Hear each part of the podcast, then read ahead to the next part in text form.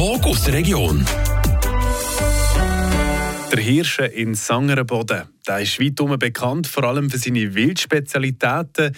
37 Jahre lang hat Daniel Kilcher im Hirschen gewirtet. Im neuen Jahr soll es aber ohne ihn weitergehen. Daniel Kilcher wird hören und der Hirsche an seine Stieftochter und ihren Mann weitergeben. Mein Name ist Tobias Brunner und ich habe mit dem noch Hirschenwirt zurückgeschaut. Zuerst eben Daniel Kilcher schnell einen Überblick über das Wildprogramm vom Hirschen gegeben. Wir fangen mit Gems an im September. Und äh, mit Reh geht es weiter. Und was noch mehr wird, ist der Hirsch. Und ab und zu mal ein Wildsau. Aber das ist eher äh, noch auf einem kleinen äh, Weg. Aber sonst äh, bieten wir die Speisen an. Und mit dem fahren wir eigentlich gut. Das ist das, was unsere Kundschaft will, essen und zu uns äh, eben herfährt und äh, den Aufwand betreibt. Jetzt hat er gesagt, vorwiegend aus der Schweiz ist das wild. Die haben im Vorgespräch schon gesagt, da gibt es ein bisschen Schwierigkeiten, Probleme. Vor 37 Jahren hat er angefangen, relativ den Anfang und jetzt, das ist anders. Was sind da die grössten Unterschiede? Jawohl, also äh, aus der Schweiz äh, kommt nicht mehr viel von hier, von der Umgebung. Wir haben äh, verschiedene Probleme. Das war vor 30, 40 Jahren anders gewesen. Wir haben äh, im einen der äh, Luchs, und am anderen der Wolf. Wobei, ich glaube, der Luchs ist da äh, schlimmer für zum Beispiel für das Rehwild. Und äh, es gibt hier Jäger, die schon nicht mehr lösen, also die Jagd gar nicht mehr lösen. Und äh, da bin ich natürlich gezwungen, einzukaufen vom EU-Raum. Das ist äh, Österreich, Deutschland, äh, Ungarn, Polen, je nach je. Die können genug liefern, das ist nicht das Problem. Aber ich kann nicht mehr auf die Karte schreiben, nur als heimischer Jagd. Das geht schon lange nicht mehr. Ein Zeitchen habe ich noch den Pfeffer hergebracht. Also den habe ich eigentlich nur aus äh, heimischem Wild gemacht. Aber auch das ist vorbei. Hat er eine Erklärung, warum die Jäger nicht mehr lösen? Weil man muss ja das Tier zahlen, lösen kann das schießen, oder? Aber warum ist das zurückgegangen? Also der Jäger, der zahlt sein Jagdpatent, oder? Das kostet etwas. Und er will ja hier in unserer Region jagen. Er will nicht weggehen. Er will nicht ins Unterland zum Beispiel. Äh, er will hier jagen. Aber wenn es keine Tiere mehr hat, kann er gar nicht mehr. Also dann hat das gar keinen Wert mehr.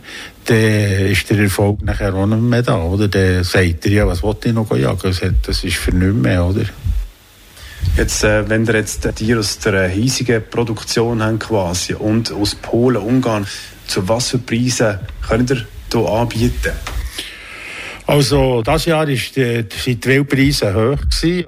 Auch äh, das ausländische Wild. Das hat rund äh, 7 Franken mehr gekostet, das Kilo, als äh, letztes Jahr. Beim Rehrücken, beim Pfeffer oder bei den Schnitzel ist es teurer geworden.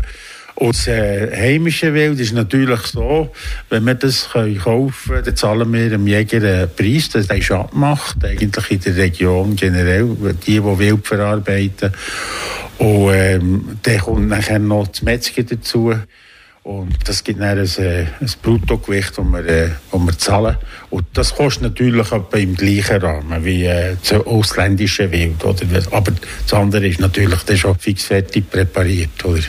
Und was ist jetzt eure Bilanz von wirklich 37 Jahren, das Führen wild anbieten?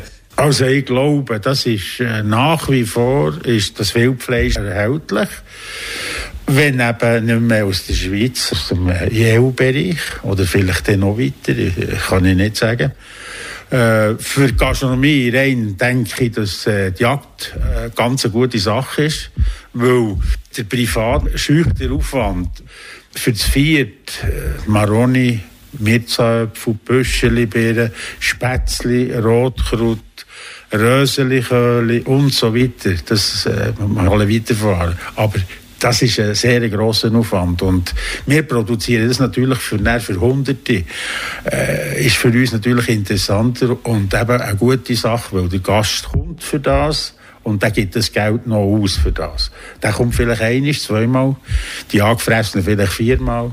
Und äh, wichtig ist, dass die so bedient werden, dass sie eben zufrieden sind und wiederkommen.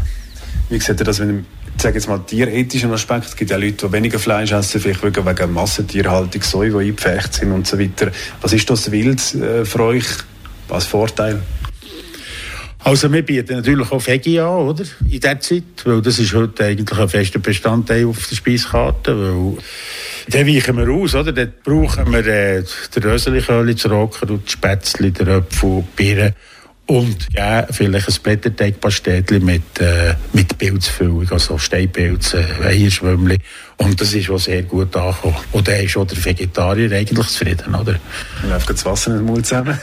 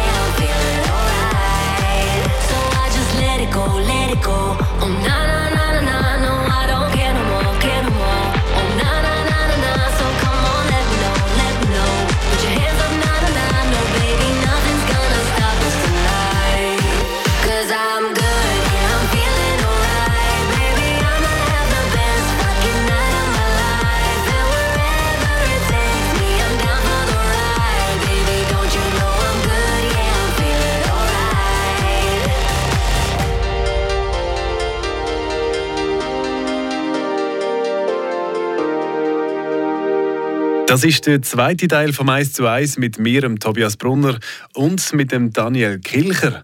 37 Jahre lang hat er im Restaurant Hirsche in Sangerenboden gewirtet. Im März wird er der Hirsche weitergeben. Was sich über die Jahre alles so verändert hat, das wollte ich als nächstes vom Daniel Kilcher wissen. Ähm, hat schon geändert. Wie alles hat geändert. Das ist, äh, wir, wir haben heute Probleme mit Stammtisch. Also ich habe noch gute, oder wir haben noch gute. Aber äh, die Jungen, da kommt Medien, äh, ein anderes Verhalten. Äh, der Informationsfluss wird anders. Äh, es wird noch viel ändern. Und äh, da muss sich die Gastronomie sehr wahrscheinlich äh, darauf einstellen und, und halt dementsprechend reagieren. Oder? Ich bin jetzt froh, dass ich das nicht muss, dass das äh, die Nachfolger können machen oder? Aber die sind noch jung. Und die werden das schon äh, äh, schaffen, an.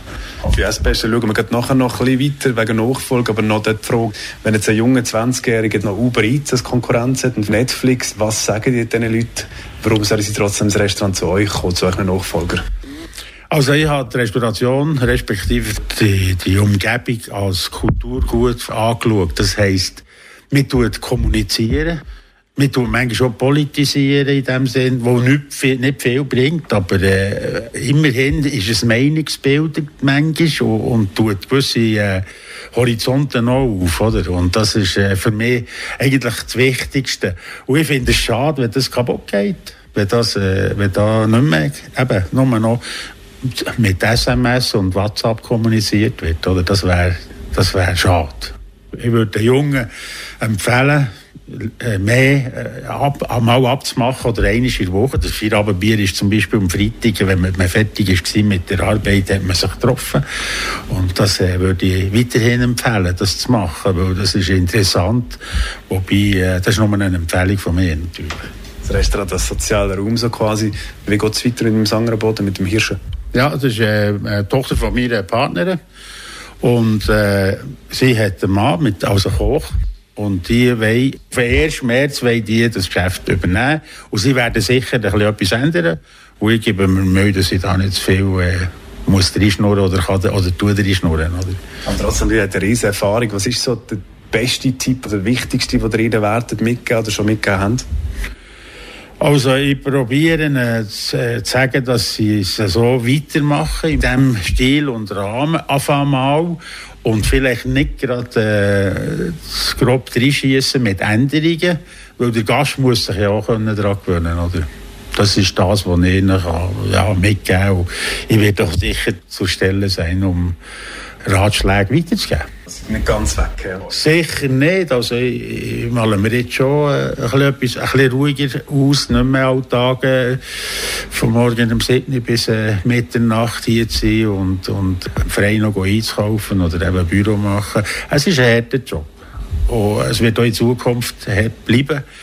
Äh, man muss arbeiten. Aber wenn man Freude hat, äh, Gäste zu haben und die strahlen sehen, ist das eine Befriedigung.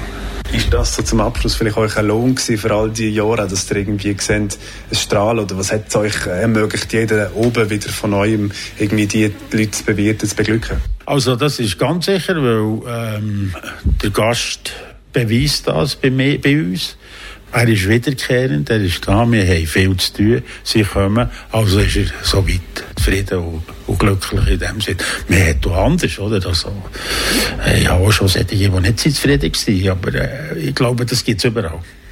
Etwas interessiert mich jetzt zum Abschluss noch, ähm, so das schlimmste Erlebnis, wenn ihr das könnt teilen könnt. Wir müssen keine Namen nennen. Aber was ist so das Peinlichste, das Schlimmste oder, das Schrecklichste, was passiert ist im Zusammenhang mit der Restauration Gäste bei euch?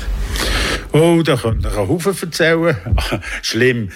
Schlimm ist, äh, das ist relativ. Was ist das schlimm?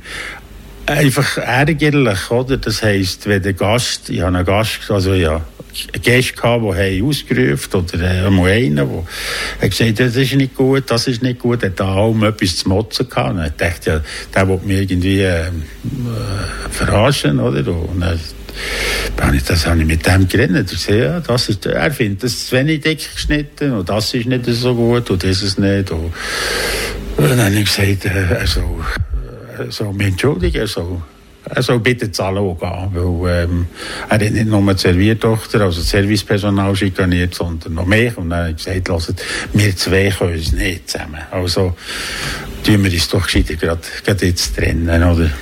Und das ist nachher auch passiert. Also, da seid ihr einfach ganz geradeaus ehrlich gewesen und da ist dann einfach auch gegangen oder hat dann auch reagiert? Nein, hat nicht mehr reagiert. Ich glaube, er hat mehr einen Eindruck schinden, weil er hat das, äh, eine, eine hübsche junge Dame dabei gehabt, hat irgendwie auch so ein bisschen auftrumpfen, aber äh, das habe ich ihm natürlich auch mögen gönnen, aber ich habe ihm dann gesagt, lasst mit mir nicht. Und dann war das Gespräch eigentlich beendet gewesen, oder? Direkte Reaktion, manchmal muss man einfach direkt sein. Und jetzt noch das schönste Erlebnis? Oder eines von der schönsten?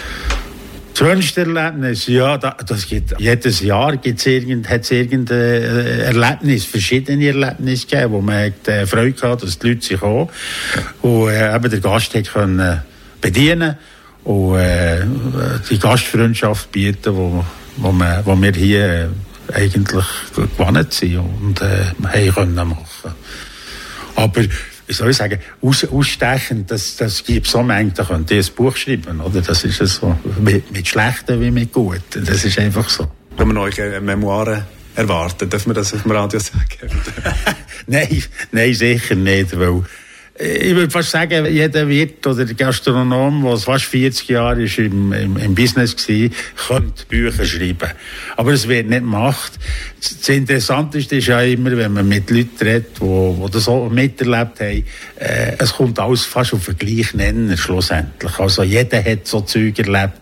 Immer in einer anderen Form natürlich, aber es läuft alles auf das Gleiche raus. Gute Sachen, weniger gute Sachen. Das ist einfach so. Merci vielmals. Ja, der Tag aus der Region ist so ist. Aus Podcast auf der News App Frapp.